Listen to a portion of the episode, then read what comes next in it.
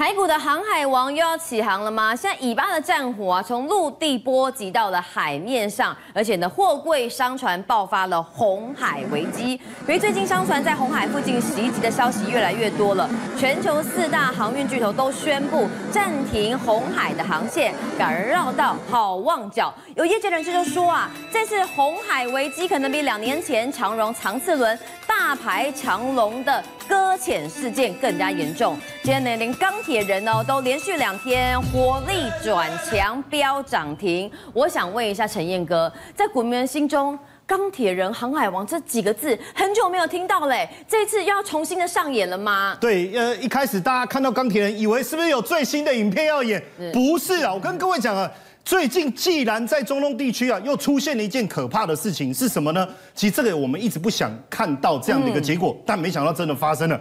也门好。我现在才发现，原来做投资啊，地理要很好。对呀，哎呀，不得了了。大家研究这张航海地图哎。我我这这时候我们就从这个地图来看哈，也门在这个地方，这里是红海，然后这里是苏伊士运河。大家知道，其实以色列是在这，对不对？好，那现在发生什么事情？就是也门的这个什叶派，他是支持伊朗的，他就放话说，我现在在红海，只要看到挂你以色列旗帜的船，我就给你轰。嗯，你你有你有那么先进的武器吗？对啊，当然有啊，他既然他就用无人机哦，无人机要去炸人家船呐。以前你要什么叫自杀式攻击？你一台飞机要配一个人，对不对？现在不用，我现在就用无人机嘛。无人机产生的速度是不是绝对比什么导弹、比飞弹来得快？对，又便宜，而且数量又多。重点是你刚才讲的成本又低，这下不得了。有没有攻击事件？还真的发生。我们看影片当中就发现说，那些船就着火了。哦，哇，不得了啊！然后人家就大家就拍下来说，哎，怎么会这样？影片上面商船整个起火了。那这个船是哎，为什么你船会莫名其妙起火？就是被无人机攻击啊！甚至有人在船上用手机直接拍下这个画面，而且甚至如果你注意看。哎，远远的大家看到哇，那个烟冒成这样，攻击的力道非常的强。很多人以为哎是发射什么导弹还是飞弹，没有，他就直接用无人机，那就很可怕啦。那美国也确实，他的军舰已经集下了十几只、少哎十几台的这个无人机。嗯，那怎么办？现在有船敢过去吗？没有啊。好，那我问你，我不能从这个红这个红海，然后走苏伊士运河，那怎么办？因为这个地方。不论是我们讲这个马斯基，嗯，哦，还是赫伯罗特，对，哎，前五大航商占了百分之四十的这个航运量，这个地方不管你在货运也好，不管你是在这个我们讲原油也好，哎，原油占了四分之一哦，哦，这个货运占百分之三十，油的比较多，油也有哦，商品什么都有哦，那贸易量其实相当相当的大，那你说不走这，呃，从地理图来看，苏伊士运河业。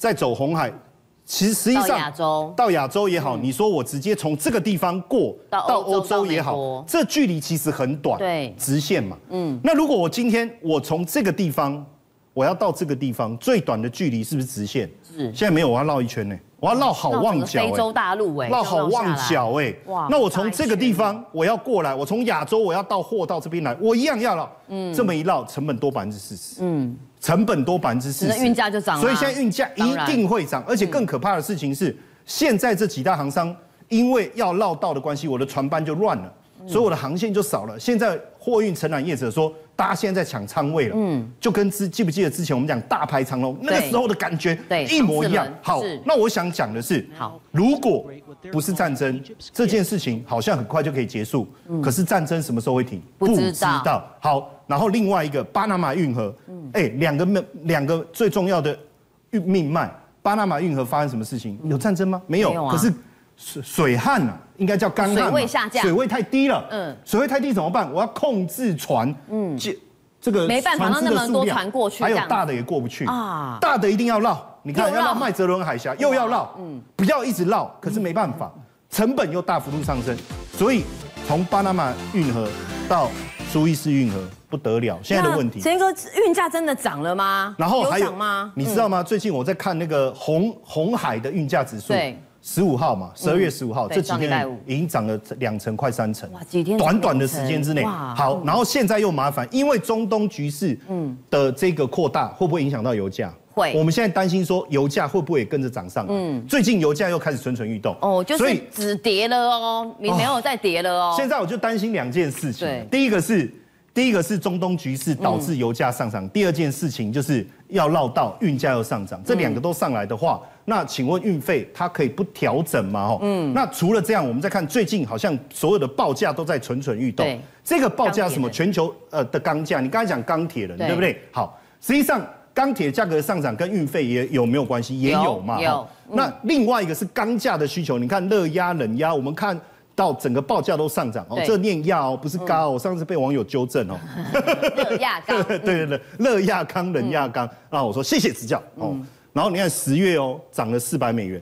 然后你看中钢，明年一月它要涨多少？五百到七百元。第一季的季的盘价要涨到八百耶。嗯。所以最近我们看到钢价整个报价已经开始攀升。那你说这个是真的吗？我跟各位讲，有一件很重要的需求来了。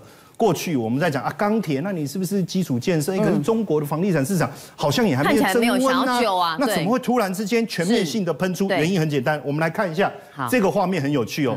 这个铁路，哎，这个是刻意把画面做扭曲是吧？为什么铁路看起来哎歪七扭八的？而且火车开的好慢。对对，因为哎，走得很害怕。这是在哪里？在美国。你可以想象这个这么先进的国家。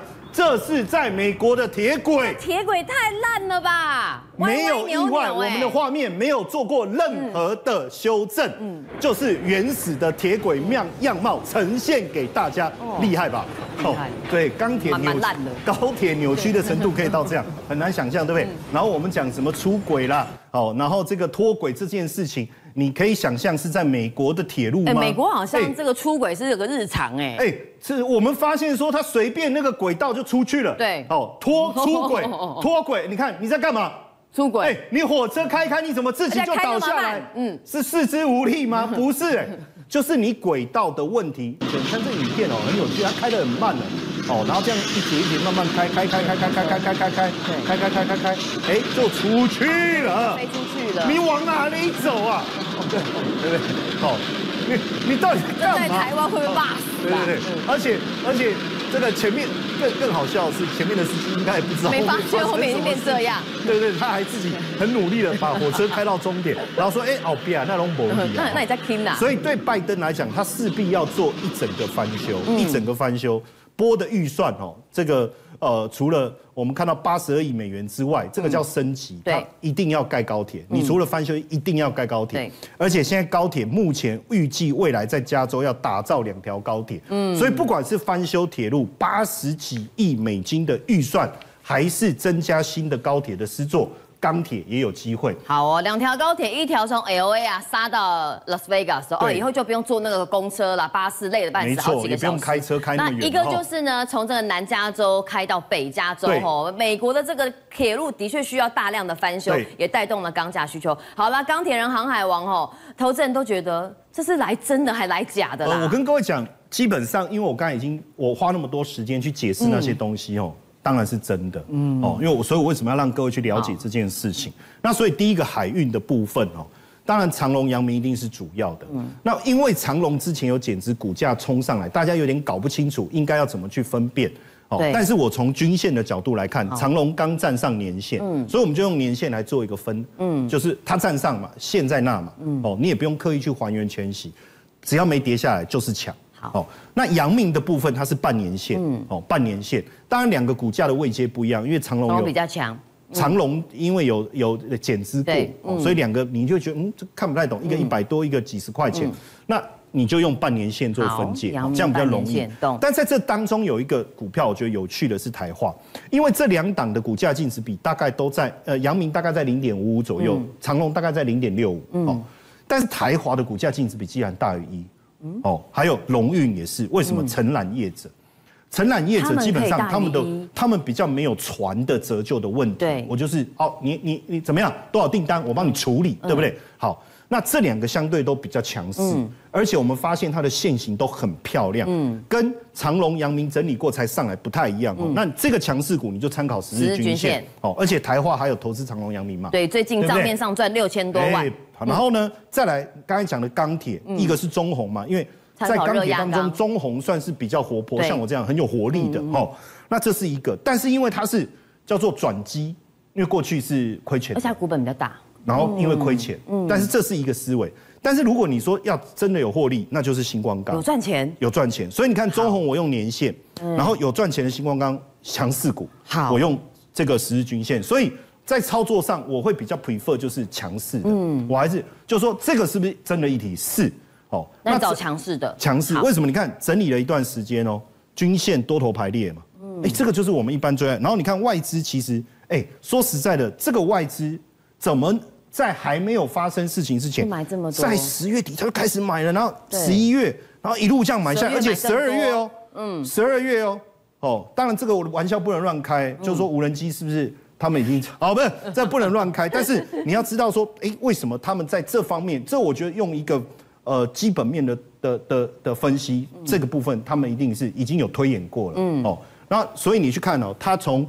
第二零二三年第一期开始获利就逐季上扬。嗯，那我刚才讲的，如果你去查一下就知道，台化有转投资长隆有没有？长隆航太，而且它很有趣哦。我刚才讲长隆海运嘛，对不对？嗯。阳明海运嘛，它其实航空也有，对，航太科技也有，所以在这个地方。我觉得它算是一鱼多吃啦，哦，很像那个石门水库一样，一鱼多吃啊。对，很多人可能不知道什么，这是这是什么梗，你应该知道的。好，那另外一个是什么呢？另外一个就是我们在讲这个钢铁，因为原料真的有在涨。对，钢铁确实是一个不容易涨的族群，但是如果你有基本面，其实还是很有机会。所以你是要说转机还是基本面？我个人会比较 prefer 基本面。基本面。那如果我们从基本面来看，你看新光钢的获利，其实从去年的第四季开始就不错了。哎，你看哦，它这个今年前三季的表现比去年好太多了吧？那你一季一点三嘛，大概四块多嘛。对。所以以本一比来讲，其实也不贵。嗯。那当然，钢铁族群本一比本来就不高。嗯。可是问题是，现在在有议题的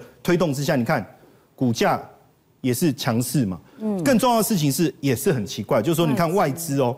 它其实早在十一月就开始布局了，嗯，然后十二月猛力的一个加码，表示他们也看到了刚才我们跟各位分析的这些基本面。当然，呃，很多人说，哎，可是现在会不会太晚？不会，我认为基本面的东西它的延续性比较久，在操作上你也不用太过担心，哎，股价会不会暴冲又大幅度修正？政界、商界、演艺界，跨界揭秘。重案、悬案、攻击案、拍案惊奇，新闻内幕、独特观点，厘清事实，破解谜团。我是陈明君，我是李佳明，敬请锁定《五七新闻网》，真相不漏网。